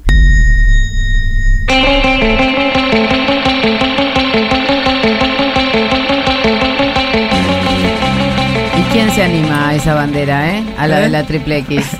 Quiero triple X, no sé cómo era, si no es triple X no es mi Si no revolución. puedo triple X no es mi revolución, nos dice Ano Caro. Con un triple X que no es un mystery. Si es para que vos digas lo que no es tu revolución o ya es eso. O es una línea de puntos para que llene con su consigna. Claro. Ah, puede Claro. ser una bandera interactiva, ¿va? con, con distintos cartelitos. No es mi Hay- revolución, sí, XXX. Bien, XXX, ¿habrá algún oyente, una, una oyente, une oyente? Hola, soy Crono. Mm, Una bandera que diga tengamos sexo, no bebés. Ay, esa, esa bandera es de los 60 y me encanta. Hola, soy Fran y quiero una remera que diga derrumbe y polución. Epa. Epa. Polución. ¿A qué hace referencia? Quiero más datos. Quedé pensando. ¿Qué tipo de polución es verdad? Hola, ¿qué tal? Soy fanático del programa. Eh, básicamente quería proponer que este 8M haya una bandera eh, que incita a la violencia colectiva para que justamente dejemos Epa. de esperar a que lleguen nuestros derechos y se nos empiece a dar todo lo que se nos negó culturalmente. Bueno, Nafta. bueno, tiró un poquito de nafta. organización armada. Pumba. Quiero contarles que en, en nuestro pronunciamiento en contra de la guerra, bueno, ya se lo conté en realidad, se lo conté. Había una reivindicación, ¿no? De, lo- porque también, digo, yo les quiero recordar a quienes no me escucharon en un jueves, porque estamos en domingo y en domingo nos quedaremos todo el año, amigues. Recuerden Eh, eso, agenden, agenden ahí del otro lado. Sí, Antidomingo esto es feminista. Pasamos todos. Un antidomingo feminista que sale los domingos de 20 a 22. Todo el año. Te va a alegrar todo el año y tú nos vas a escuchar. Y bueno, no me acuerdo qué les iba a decir. Tenemos más audios, de las ver. consignas de, de- De la violencia. Hola, soy el negro. Bueno, mi consigna para la bandera sería aparición con vida de Tehuel y otra bandera que grande diría yo también me hubiera defendido como I, me hubiera gustado defenderme como I, depende cómo esté la bandera. Eh, gracias por el programa, un abrazo y nos vemos en las calles. Eso era lo que le quería decir, que soy instructora de autodefensa. O sea que quien quiera tomar un cursito de autodefensa se van anotando también al 11 25 80 Por 93 favor. 60, ¿eh? que vamos a seguir acá las banderas que nos proponen los compañeros. Yo nunca vi el programa. Ay, yo tampoco. Todo sí, todo, todo no. Epa, todo sí, todo, todo no. Anotar. Está buena, es como una reconstrucción del del zapatismo. eh, ¿Como sí esto. o como no? Hola chiques, buenas noches. Volvimos Hola. los domingos. Ay, qué Ah, alegría, alguien qué que nos siguió los jueves. Soy Juan. Hola, y Juan. mi bandera diría sí a la libertad, no a la gorra.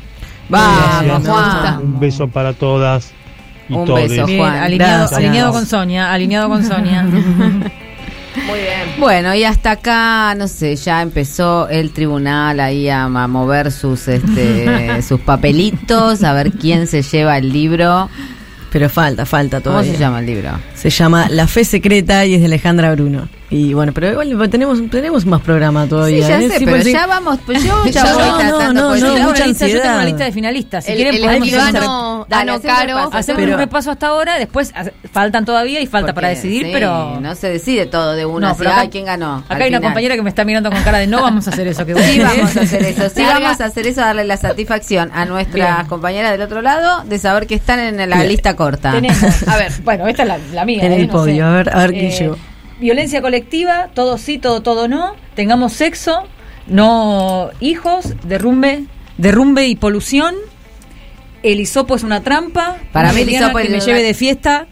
Para mí las dos últimas suben de una, así, boing, se van para arriba. Para que falta esta. Natacha Hadid tenía data. Ah, me gusta esa me esa. encanta. A mí me re gustó esa. Esa me Ah, encanta. Sí, me encanta. sí, sí, sí.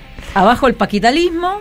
Y sí a la libertad, no a la gorra. Estos son. Yo eh, te digo yo que con Natalia Hyde, Natalia Hyde, porque la verdad que se ha matado muchas personas como mata- Natalia Hyde. No me, no me voy a acordar del nombre de la otra secretaria que denunció Sí. que la tiraron de un, de un Sí, ya sé quién piso decís. alto.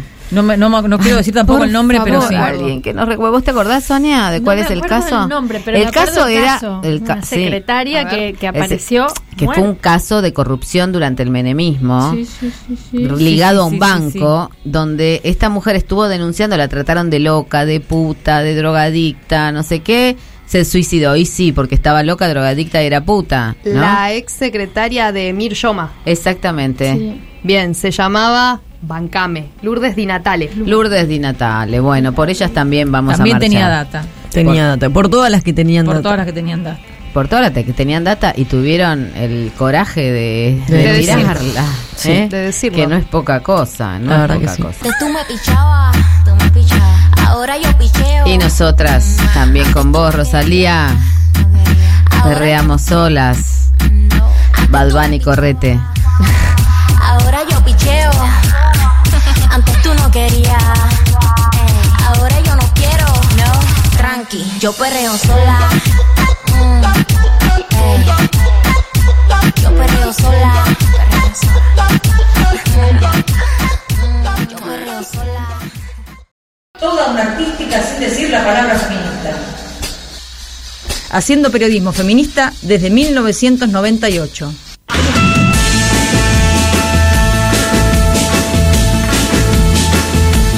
Me encanta que en 1998 parezca el, no sé, la, la prehistoria.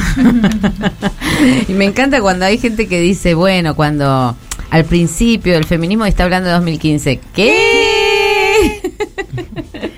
Total. ¿Y por qué? ¿Por qué? A ver, si voy a tirar la pregunta a la mesa así, como si nada. ¿Por qué decimos los feminismos y no el feminismo? ¿Eh? ¿Por qué? Yo tenía la misma pregunta, mira qué casualidad. Y creo que eh, la pregunta inicial de este programa, que, bueno, cómo llegó cada una, Sí. a cada una al feminismo, responde un poco a esta otra cosa, ¿no? Que finalmente co- confluimos ahí un montón de tradiciones y, y un montón de perspectivas que no siempre acordamos en todo, ¿no? Y que... Sí. Eso por una parte, no sé qué opina usted. Sí, que eh, confluimos además muchas experiencias vitales, porque no es lo mismo los feminismos de las negras, los de las marrones, los feminismos de los sectores populares, los feminismos de las académicas que a Marta le daban tanto pudor y a quien no. Este, esos, todos esos feminismos también nos llevan a pensar que no hay una sola forma de ser feminista, no hay una sola forma de pensar el mundo de los feminismos, aunque sí hay una, una idea emancipadora que debería Que nos, atravesarlo. que nos atraviesa a todas, Porque, totalmente. porque también el que sean los feminismos hay una pulsión ahí en contra de la apropiación también. de, de la cosa unequívoca y de la opresión de indicar cómo es que debe ser que tal vez tenga que ver. No, totalmente, porque aparte los eh, el feminismo, tal como lo conocemos, tiene un desarrollo mucho más amplio en, en el norte global, digamos, donde las sufragistas actuaron antes de que acá hubiera estados nacionales prácticamente. Mu- por supuesto, las mujeres no votaban, pero, digamos, em- empezó su lucha y si pensamos en, en, en la madre de Mary Wollstonecraft, que es la que escribió... La mm, vindicación Frankenstein. de los Ma- Mary Shelley, ¿no? Ma- Mary Ma- Shelley, es no, Mary Walls es la Eh, madre de Mary Shelley. Que escribió La Vindicación de los Derechos de la Mujer. Cierto, totalmente. Mil- 1800. Muy Antes, temprano, mil- 1700 finales. Cuando éramos más colonia que ahora, digámoslo así, así entiende, Sí. se entiende bien nuestra pos- nuestra postura frente al, al- No, al y también global. la interpretación, digamos, esto que decíamos, que nosotras hablamos de un feminismo que es anticapitalista, además de antirracista, anticapacitista, antifascista, bueno, antirrepresivo y, y un montón de características más que no son características, sino que son cruces, son cruces, estos cruces de experiencias que hablan de la interseccionalidad, porque como decíamos antes, no es lo mismo ser mujer que ser lesbiana, ni es lo mismo ser Chonga. mujer, Ah, chonga, chonga que lesbiana con pollera o pelo largo, y no es lo mismo ser mujer indígena, ni ser mujer migrante, ni ser mujer negra, y esas intersecciones hacen que también se hayan elaborado teorías, porque por ejemplo el feminismo comunitario, digamos, metiéndose como cuña dentro de la academia, en- eh, explica cómo, digamos, el patriarcado capitalista que viene acá a colonizarnos se entronca, ¿no? Eh, Usan esa palabra, se entronca con este mm, con el patriarcado que ya existía dentro de los pueblos originarios también, ¿no? Y que, no sé, abren preguntas. ¿Qué, qué pasa? ¿Por qué todo el mundo aún este, eh, elegía ese orden? Y nosotros acá nos reímos un poco de la perspectiva de género Hmm. Eh, en nuestros separadores, porque tampoco es lo mismo, ¿no? Hablar de feminismos que hablar de perspectiva de género. Cualquiera puede tener perspectiva de género. Los feminismos, en plural, son movimientos políticos con historia, con tradición, donde no entra cualquier cosa. ¿no? Cualquier Sí. cosa no puede ser feminista, ¿no? No, También total. tiene si, li- si sos racista no podés ser feminista. y la igualdad de género puede ser concebida desde mm, lugares bastante complejos, digamos, para también eh, la, la autonomía de los cuerpos. Total. para- entonces, eh, ahí también la diferencia entre tener perspectiva de género y, y pedir igualdad de género, por ejemplo, eh, no sé, impulsar que se rompa los techos, el techo de cristal. ¿no? Ujú. Que quiere decir esto de que las mujeres lleguen a los cargos jerárquicos, que puedan ser presidentas, ministras o eh, presidentas de una empresa. Bueno, no, eh, hay, hay toda una demanda de un montón de sectores para que eso suceda, pero como muy bien hemos. Pero claro, la dicho, pregunta acá no es, alcanza. ¿nosotras queremos que este mundo de mierda esté dividido entre mujeres y varones o queremos dar vuelta al mundo y que gire para el otro lado y que ya no sea este binario, sino que explote. ¿Queremos subirnos a la jerarquía o queremos romper esa jerarquía, de, Total. detonarla? Hay una frase que a mí me encanta que es, eh, bueno, si queremos romper el techo de cristal, pero ¿quién va a, rom- quién va a barrer esos vidrios rotos, no? Como esa Me pregunta es, muy claro, es como, bueno, no, no- y aparte, no ¿qué trabajamos mujeres para que- queremos claro. en el poder? Exacto. Claro. Sí, no solo mujeres, o sea, porque también ponele la ley de equidad de medios, que es una demanda, y, y salió la palabra igualdad para meterse la palabra equidad, que me parece que es un poco más ajustada. Eh, si vos pensás cuando dicen, bueno, acá hay paridad de mujeres y varones, ¿qué mujeres son las que están? Claro. ¿Cómo es el pelo de esas Cis, mujeres? por rubias, ejemplo? flacas. No, no solamente rubias, sino todos tienen el pelo lacio, planchado y este y si Sí, no lo sí, tenés- pero no. 10 horas de peluquería la por cuestión mes de, de- del, del racismo en la TV está muy marcada, ¿no? Hay Sí. mujeres conductoras afro, eh, bueno, gordas, Gordas. gordas. ¿Y cómo es además que eh, las mujeres que están en la televisión, las que tienen lugares más preponderantes, encarnan exactamente todo lo contrario de lo que los feminismos estamos pidiendo Total. cambiar? O Sí, sea, totalmente. eso es algo que a mí me rompe la cabeza. Han llegado ellas a decir todo aquello contra lo que nosotras combatimos. Total, total. Sí, sí, Eh, sí. Me encanta porque siempre que salimos en marchas feministas, al día siguiente encontrás en las notas 300.000 mensajes que dicen, y si son incogibles, quién se la quiere coger. Ay, no sabes lo que nos divertimos al final de la marcha. bueno, un poco volvemos, volvemos, volvemos a la realidad, dejemos de hablar de chanchadas y vamos a repasar las 12, pasamos las 12. Un suplemento increíble que salió este viernes. Bueno, si tú lo dices. Eh, en principio tenemos una entrevista a una directora de cine ucraniana que se llama Maya Kondakova. Ella hizo un documental porque cosas que no se reponen en las notas que vemos a diario con niños llorando de ojos celestes y tapaditos de piel. Eh, ella registró a las mujeres en el frente de batalla en la guerra con Rusia en los territorios que estaban en disputa desde 2014. Lo que registra es eh, la, impo- la, la, bueno, la dificultad de muchas de ser parte de quienes, eh, de quienes son reconocidos como, como de, héroes de guerra, ¿no? Y que a pesar de que las mujeres suelen estar en, en los puestos administrativos, de enfermería, etcétera, ellas quisieron pelear. Acá nos hacemos la otra pregunta, ¿no? ¿Queremos ser la mitad del ejército o queremos abolir el ejército? Pero es, bueno, una, es una pregunta que los feminismos se, se hacen hace mucho tiempo, ¿no? En Estados Unidos siempre fue una... va, hubo, hubo mucho movimiento sobre eh, pedidos para que las mujeres puedan integrar el ejército. Y bueno, ahí por eso volvemos al plural, digamos, tengo mi- mis, mis reparos. Y yo, a mí en estos días me volvió mucho a la cabeza un libro de eh, Alexandra Alexie, eh, bueno, de Alexievich, que es la Premio Nobel de Literatura de 2015, que ella escribió un libro que se llama La guerra no tiene rostro de mujer. Entrevistó a cientos, cientos de mujeres que habían ido a combatir en la Segunda Guerra Mundial dentro del Ejército Roso- Rojo cuando el, el sitio de Stalingrado ya estaba eh, avanzando sobre el sobre eh, los territorios soviéticos y es realmente un libro desgarrador porque esas mujeres cuentan en primera persona los abusos sexuales que sufrieron en, en la guerra y cómo fue hacer la guerra siendo mujeres. Para mí es, es un libro imperdible. Este, ¿Cómo se titula? es Bletana Alexievich, así es el nombre, y el libro se llama La guerra no tiene rostro de mujer. Y yo digo siempre que es muy interesante escuchar a esas mujeres que hace ya 50 años hicieron la guerra, no porque quisieron, sino porque, bueno, algunas quisieron, algunas dijeron, bueno, Stalin lo pide, vamos a combatir. Totalmente, totalmente. ¿Quedó anotado el título del libro, secretario? No, discúlpeme, me quedé con el Alexandra Srirevich y ahí quedé. eh, la guerra no tiene rostro de mujer. Es Bletana. Es Bletana Alexirovich. Eh, Y bueno, la siguiente nota de las 12. Sí. Seguimos.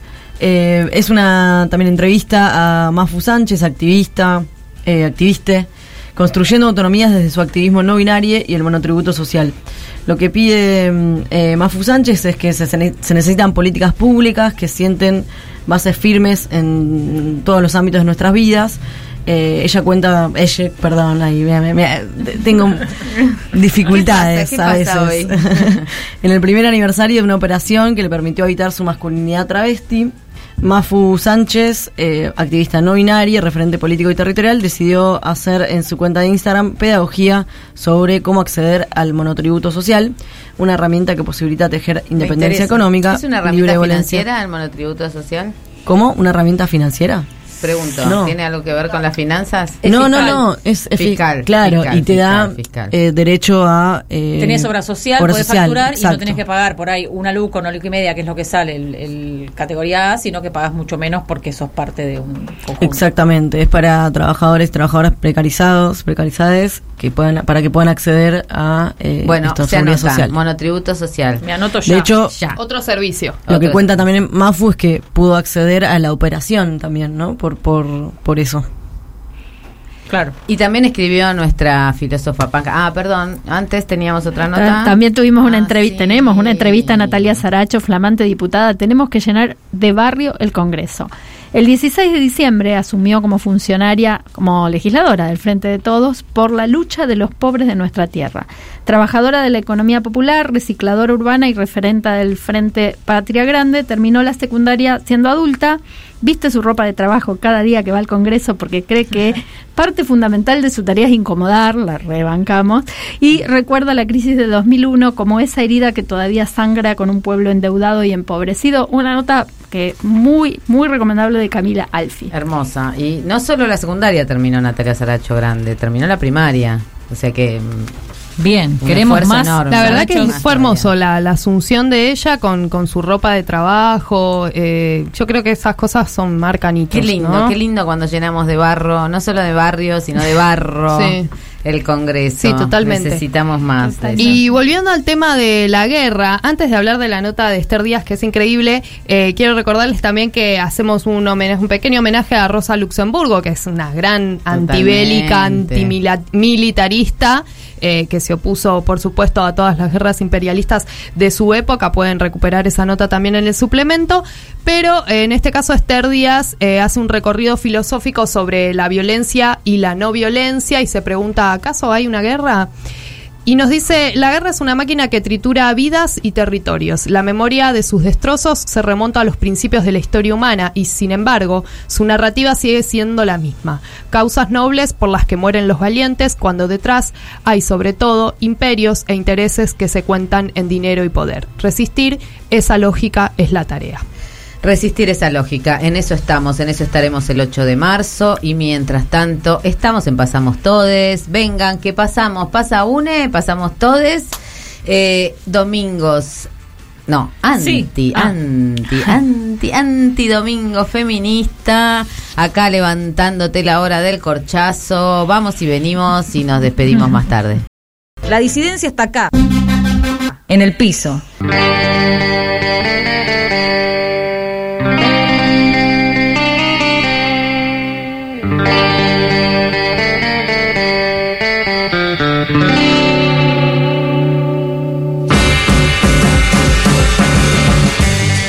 Cómo me gusta caerme los baches, cómo me gusta, me gusta, me encanta, me encanta. Le tengo miedo a las lesiones, les quiero decir. Ella quiere látigo, Me tiró un latigazo. ¿Dónde está la voz de Cristina diciendo que se quedaba con Martita? eh? Ay, ¿Cuánto hace sí. que no la pasan?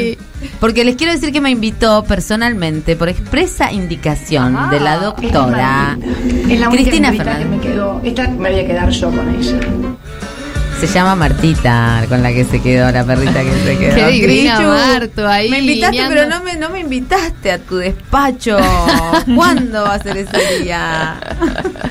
Bueno, levantemos el teléfono de la línea directa Bueno, yo con estoy acá mandando, mandando ondas a letter, tengo cosas. Le- le- aparte, quiero decirte, Cristina, perdón. Silencio. A ver, yo ya te escribí una carta. Vos sabés que sí. Ah, sí.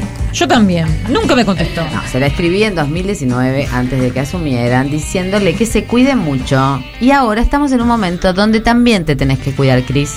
Y las feministas, les feministas, estamos acá para bancarte. ¿eh? La deuda es con nosotros y con ta, nosotras ta. y con nosotros los varones trans. Y las niñas y los adolescentes, fue una discusión, la, re- la reponemos un poquito esa discusión, si quieren, dentro del documento antes de irnos a la fiesta de Parque Les Ama. por Sí, supuesto. tenemos unos minutitos. Sí, porque acá, acá decimos pasamos todes, ¿no? Y en el documento, cuando comentamos recién las consignas, eh, muchas de las consignas terminan diciendo eh, para todas, todo esto para trabajadoras, trabajadores, tra- tra- eh, trabajadores. Trabajadoras, trabajadores, trabajadores. Trabajadores con X. eh. Y ese, ese plural eh, entrecortado, ¿no? Que se nombra específicamente como con O, con E y, y con A, eh, es parte de los debates también que tenemos y, y, eh, y por qué muchas consideramos, muchas consideramos que cuando queremos cambiarlo todo, por las discusiones que mencionamos recién, que van desde la guerra hasta cómo organizar la economía y a qué llamamos trabajo y cómo queremos que sea el tiempo libre y cómo organizar cada aspecto de, nuestra existencia, también pensamos que el feminismo es para todo el mundo en ese, en ese sentido, ¿no? Que, y que darlo vuelta a todo significa no construir para el 50%, digamos, un, un- un mundo para el 50%, sino un mundo digamos, para, para, todos, para todos, todas y todos. y todes. Y este y fue muy muy lindo también dentro dentro de la discusión del documento que lo- esto lo trajeron eh, bueno lo trajeron los varones trans eh, creo que eso ya ya lo, lo había repuesto no pero los varones trans lo, lo, lo trajeron porque son parte de nuestro movimiento eh, y porque encarnan una masculinidad otra de la que se podría aprender, digamos, en una semana, además, digo, en este momento, no sé si en una semana, si no siempre, pero en este momento donde se discutió la masculinidad y que masculinidad cis heteropatriarcal no es masculinidad. Por eso agregamos todas esas palabritas que describen una forma de ser y estar en el mundo que no es la de todas las masculinidades. Y donde nos rompieron el corazón finalmente a las señoras es cuando dijeron, y por, por nuestros hijos. Que no se hagan los giles. que nuestros hijos no se hagan los giles. Ya lo dijo la presidenta. Totalmente. A lo que apostamos es a una calle el 8 de marzo llena de gente que quiere cambiarlo todo. Y no se trata de qué tenés entre las piernas, ni de qué dice tu DNI. Se trata ¿De qué dice la tu bandera? voluntad. ¿Qué dice tu bandera? ¿Sabes qué dice tu bandera? ¿Hay más banderas? Se trata de qué dice tu bandera. Se nos Entró. terminó el programa. Entró una última bandera que es eh, una bandera que diga sexo anal contra el capital. Ah, Ay, me bravo. encanta. Bravo, bravo. Igual Faltó al patriarcado, lo tiramos. lo tiramos con la cola. Con que el se la bola, que se. Ah, con el ano, perdón. Ana Caro. Es que yo soy más eh, eufemista, ¿viste? Medio de ano, medio. Uh. Bueno, Pero ahora, Ana, Caro, ¿no sos ¿quién vos? ganó? ¿Quién ganó? Eh, para mí, para mí. La violencia colectiva. No, No. yo se lo iba a dar, la verdad, eh, me puse optimista, una lesbiana que me lleve de fiesta. Disculpen Y que sí, lo yo diga así. también, yo también. Vamos. Una lesbiana que me lleve de fiesta. Bueno, nos vemos el domingo que viene para levantarnos de esta hora del corchazo y eh, bien, y empezar el lunes borrachas. Si pasa una, Pasamos, Pasamos todos. Para siempre fueron unos años. Terminé pensando son reflejos lo que amaba.